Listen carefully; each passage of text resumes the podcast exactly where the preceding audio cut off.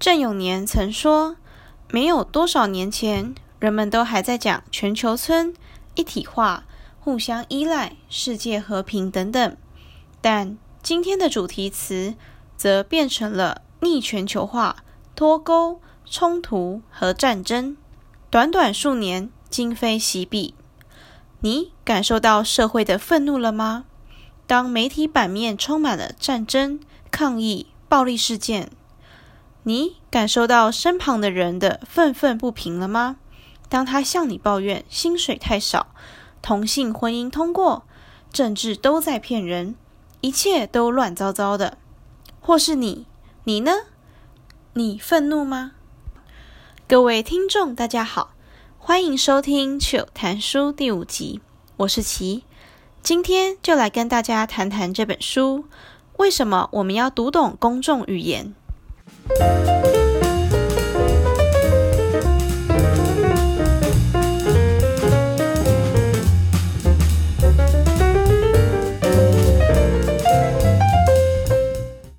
在开始介绍这本书之前，我想要先澄清一下前面所提到的同性婚姻议题。嗯、这其实算一个蛮敏感的话题嘛。那我在引言里面会这样讲，是因为台湾虽然是第一个通过同性婚姻的国家，但就我生活中的观察，嗯、其实内部呢还有很多的分歧没有解决。就是老一辈的多数会觉得说怎么可以通过，但年轻的一辈会觉得说 Why not？为什么不行？就是爱人是他们的自由嘛，那为什么要限制呢？虽然事实是这个法案已经通过了，但是这个社会中还是有很多不同的声音，只是因为音量不够，所以没有被听见。而我个人会觉得说，这样的现象迟早会因为不谅解而产生社会的不和谐，所以我才会在引言中加入了这一段。目的其实是想希望大家不要因为法案过了之后，就忽略掉了社会中其实还有很多不同的声音这件事情。好，以下呢就轻松一点吧。那我就先来讲一个关于自己吧，有跟公众语言相关的经验。在高中要考大学的时候，不是国文会有作文考科吗？大家常常会拿作文给老师改嘛。结果就有一天，老师就皱着眉头的看着我的作文考卷，就有一种很很累，或者是很反正是有一种看就知道很不 OK 的表情。然后就看着我，我那时候想说，怎么了？老师是不是因为太多考卷要改了，所以觉得很累？我就想说，问问老师，你还好吗？这样，结果老师就回我说，嗯，你的作文惊叹号实在太多了，看得我好累啊。那时候我想，哈，惊叹号不就是一种语助词吗？就是很自然而然在有一种惊喜或者是那种 surprise 的的句尾会出现，就是很自然的一种符号啊。怎么会好累呢？老师就解释道，惊叹号其实会带给阅读的人一种感觉，就是强烈的情绪表达。所以，如果一篇作文中或者是一篇文章中用了太多个惊叹号的时候，看的人就会显得特别累。其实我一开始也没有注意到这件事情，是老师告诉我之后，我才知道哦，原来不能这样用哦。就我们平常的经验来说，一篇文章里面，现在我们会阅读到的，不管是报纸或者是呃网络上的像评论啊之类的，好像也都不会有太多的惊叹号。而且现代人如果传讯息的话，好像也不太会使用惊叹号啦。当然，我爸妈那一辈好像会，可是年轻一点的可能就是波浪符号，像我自己就很喜欢，就后面传个波浪。因为如果它只是一个句子，然后没有句点，后面没有任何的表情符号什么的，会让人家觉得很严肃。就可能我讲这句话是一种诶，还很好笑这样的那种语气。可是现在的通讯软体是那种文字表达嘛，它其实不太会表达出传讯息的人的情绪，除非你后面挂号愤怒或者挂号开心之类的。所以用一个最简单的方式表达，我都会加个波浪符号，让人家觉得说。哦，没有那么严肃啦，就是朋友之间讲话这样子。Anyway，不小心讲了太多话，那我们现在回到正题吧。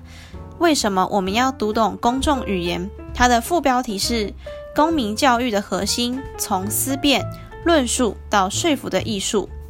那我看完这本书呢，我觉得这本书的重点就在于，随着社会越来越开放，然后网络也快速的兴起嘛，公众语言的破碎呢跟曲解就会发生越来越强烈的效应。唯有良好的公民智慧与对大众真诚以待，才是好转的契机。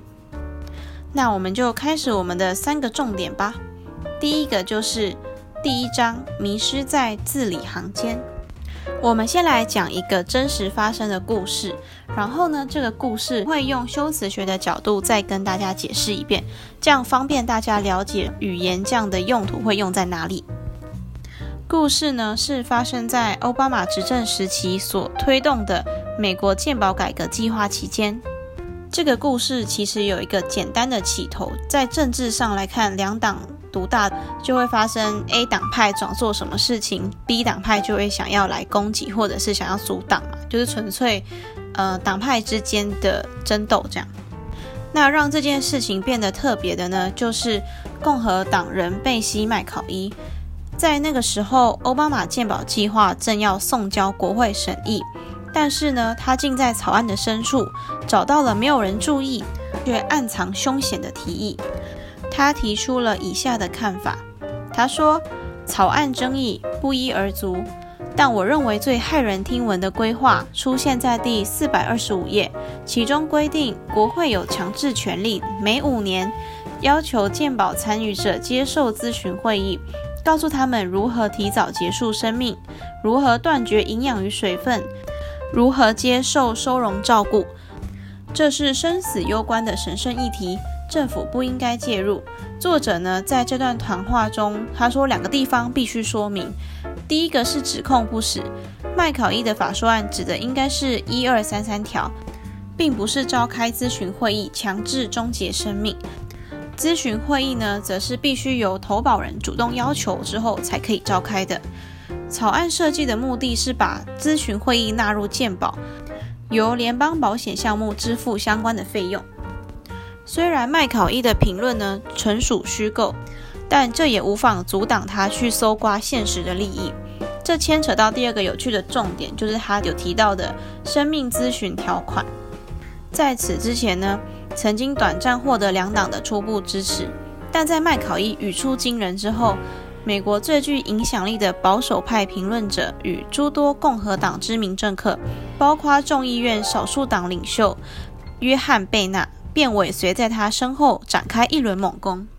就是这个时候，论述开始膨胀。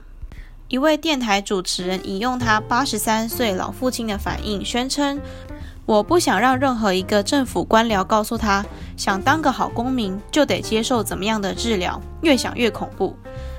部分的右派评论者与政客呢，大肆的嘲笑啊、揶揄，甚至还把一二三三条说成是死神条款。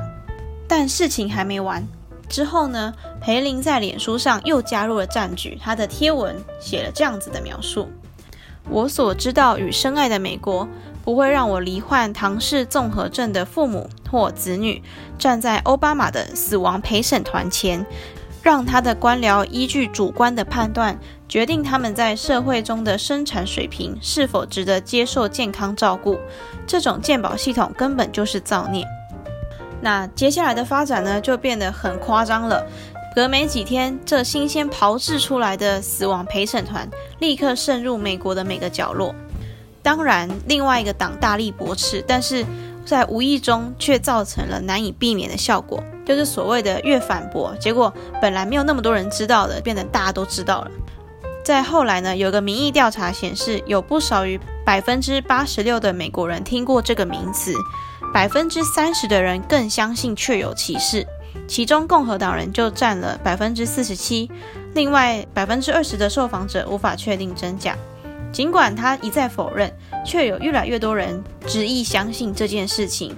接受奥巴马鉴保等于接受强制性的死亡陪审团，结果可想而知，奥巴马鉴保就失败了。当然，奥巴马鉴保的失败呢，不可以完全归咎于这件事情，但是我们可以确定的是，这件事情的确造成了不少的负面效果，而且这件事情也可以说是。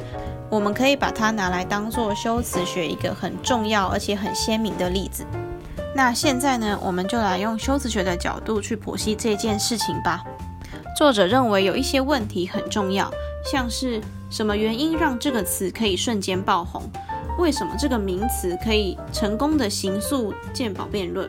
更重要的事情是，这个现象能不能告诉我们，我们的公众语言究竟怎么了？那第一点就是，这个名词的力量很明显的来自于它的压缩，就是它的论点就是完美的表达，而且它只用了两个英文字，很有力的，然后简单扼要，好记，所以对于其他媒体业来讲，就是一个很完美的宣传的口号。比如说，你可能从某个机场走出来，然后看到一台电视，“死亡陪审团”这几个字呢，很可能就放在荧幕中间，或者是标题里面，就掺杂在里面。假设你是一位很忙的旅客，你就匆匆的走过去又走过来，你可能不会注意说电视上的人到底在谈论些什么。但是呢，这两个字因为很明显就放在那里嘛，而且很醒目，所以你可能会记得的就只是那两个英文字。如此一来，这一句话就达到了很简单、扼要，而且非常重要的影响力。作者还提到了第二个部分，死亡陪审团呢，其实具有举语法的效果。这种转喻词是以部分代表全体。虽然我们只听到了“死亡陪审团”这个字，但是很难不去联想说死亡陪审团的形象化，所以它其实上会牵扯到奥巴马他的政府以及他看待美国的视野。会让人民虽然不是直接，但是有一种想象的画面。作者说，你也可以用预变法来分析压缩这个概念。他想象某种未来的场景，却以当下的情况呈现。麦考伊他是仅仅误解草案，但是培林却补充了政治预测，所以就会变成以下的走向：民主党推动的立法建议赋予联邦政府控制你与你的家人健康的权利。也就是控制生与死，也就是迟早他们会创立一个机构，判定谁可以得到什么。这是呢所谓的滑坡谬论。如果他们的立法通过，到头来政府就会决定人民的生死。当然，作者也说这不是完整的论述，是一种浮夸的修辞。从一开始大家可能觉得没有什么，就一般般的情况下，直接跳到了如地狱般的绝境。这时候呢，就会激发大家对于生命的鲜活想象。而且在这个句子初登场之后啊，因为憧憬逐渐扩大嘛，所以培林后来其实在死亡陪审团的前后加了引号，好像是他是从那种草案原文或是从哪个原文直接摘引出来的。这个步骤的用意呢，其实是在增加这个字的说服力。而作者也谈到了死亡陪审团这个词本身就善于激发更黑暗的想象。作者举例说，二十世纪的优生学啊，安乐死计划、死亡集中营的无奈选择，而奥巴马和他的医疗官员则是取代了纳粹医生。之后，培林又再度提起他罹患唐氏症的儿子，标志着他会把这个温和的主张推到了多远多怎么样的极端。他的意思是告诉大家，现在可好了，连年轻人都不放过。这个时候，其实他已经把目标从一般般。没有什么感觉的社会大众推向年轻人，因为年轻人可以表现出国家的下一个世代，或者是国家的未来、国家的希望。所以，他如果把这件事情连接在一起的时候，就会把奥巴马健保推向了一个极端的地方。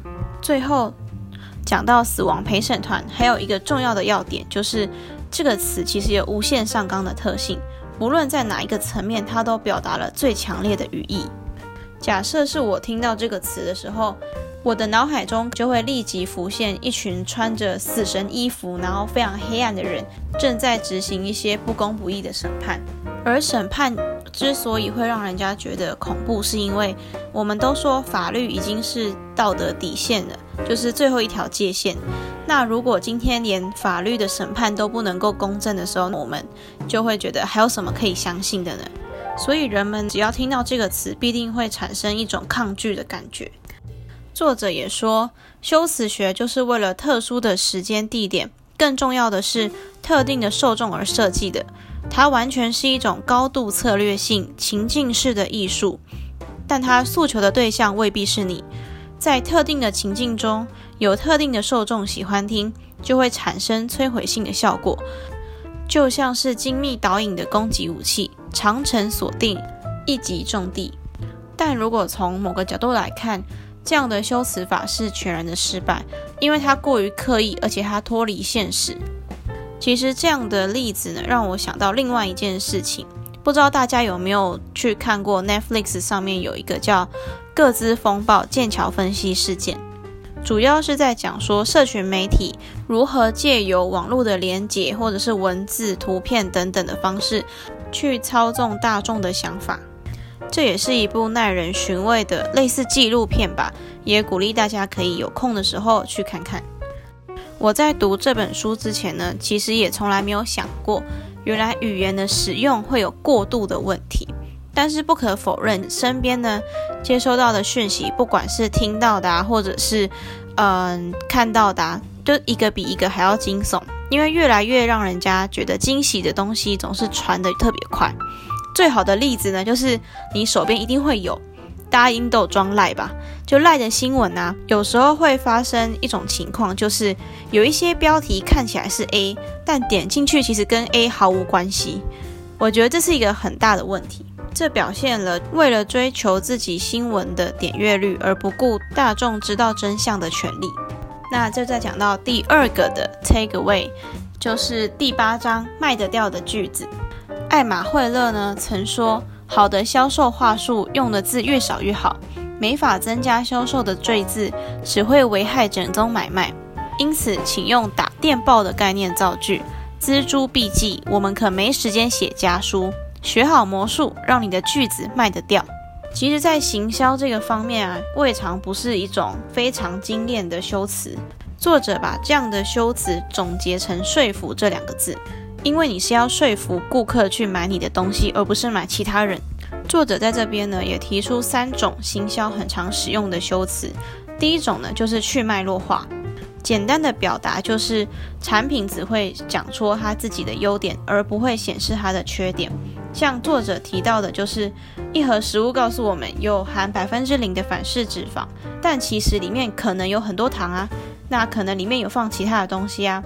所以这就是为什么政府会要求要强制食品厂商把一些不该放的东西标示起来，或者是干脆就禁止使用。再来第二个就是放大跟急迫性。拥抱社会与生态责任的公司，则会发布超越红线的讯息，不惜冒犯消费者的兴致。但是作者也提到，结合放大跟去脉络化是当今行销业者惯用的伎俩。而刚刚提到的急迫性呢，也是这样，就是现在就买嘛，限时供应，让消费者感觉到有时间压力，他必须要在短时间内做出他的消费决策，否则这样的折扣就没有了。在很短的考虑时间里面，消费者可能因为一时头脑不清楚，或者是没有想好，结果就买了，回家之后就会后悔。第三个呢，就是利用心理暗示去刺激他的反应。作者有举了一个关于加油的例子。简单来说，就是不要问客人要加多少，应该要这样问客人：要不要给您加满？只要用了这个句子，客人可能就一时说：“嗯，好吧，那就加满吧。”所以呢，他就会卖掉了十五加仑，而不是平常的五加仑或十加仑。作者说，这样的文字表达是一种推力的基本原则，他利用潜意识的暗示去刺激个人或群体，导致预期的效果。另一个例子呢，就是环保。人们呢会设法离开痛苦，迎向快乐。所以，如果在环保团体的就是 slogan 上面，或它的宣传口号上面，它如果使用摧毁、残杀等等负面的字眼，这样子呢就会去刺激看到的人，让看见的人不再安于现状，而是加入他们的行列，一起拯救环境。在这一篇的结尾呢，作者把行销形容成复杂的工业精炼厂，透过上述的概念呢。跟用其他不同词性结尾的过程，将语言的原料提炼成纯度更高、更集中的物质。尽管作者对于其中涉及的诸多创意过于轻描淡写，但他认为行销的本质就是如此。再来就是第三个 take away 啦，就是第十二章，保持冷静，无需起忧。作者说，各式各样的原因促成这些让人沮丧的趋势。在这本书中，我曾经建议及公众语言改变的方式，就是让情况恶化的重要原因之一。我们追踪一连串的政治、媒体与科技发展如何加总起来，如何伴随我们对语言说服工具的掌握日益精进，强化政治语言的立即性冲击，却牺牲了深度与全面性。我们探索后启蒙时代的两种直觉，如何壁垒分明、纠缠苦战，天真却傲慢的理性主义，以及走向相反路线，过分强调认同与群体倾向的真实主义，扭曲我们公众领域里的语言认知。在最后，作者也提出两个解决方案。第一个呢是古老的概念，他认为与生俱来的实践智慧、谨慎精明，使得人们有能力区分有效跟可疑的公众语言。换句话说，就是他期待人民的素养能够提高，能够去辨识这样的语言使用是不是适当的，他使用到底是不是正确。那第二个方法就是对于修辞期望，希望这种修养能够有朝一日在辩论、风格与同理心方面获得新的平衡。这句话的意思呢，就是说在讲这些话的公众人物或者是发表言论的人都应该要注意自己在使用语言上面是否有明显的偏差，而且也不可以恶意的去使用语言。而我个人的看法呢是。作者提出的解决方法固然是好啊，可是好像哪里不太够，因为这两个概念，一个是求自己，一个是求他人，这样子的做法其实是非常依靠人类自己的道德感或者是自制能力，不是一个很安全的做法。但是我又想想，其实我也不知道要怎么解决。也许我会想借由宣传这样子的概念呢，去让更多人意识到关于语言跟修辞的重要性，可能大家就会比较有心去防范吧。又到了节目的尾声啦，以上就是趣谈书第五集。大家觉得这一集的内容有没有什么特别的呢？或者是有什么想要跟我分享的都可以哦。欢迎到趣谈书的 IG 账号小老鼠 Chill Reading 下底线 Podcast 逛逛。及点进主页的链接，给我一些建议哦。那我们就下集见啦，拜拜。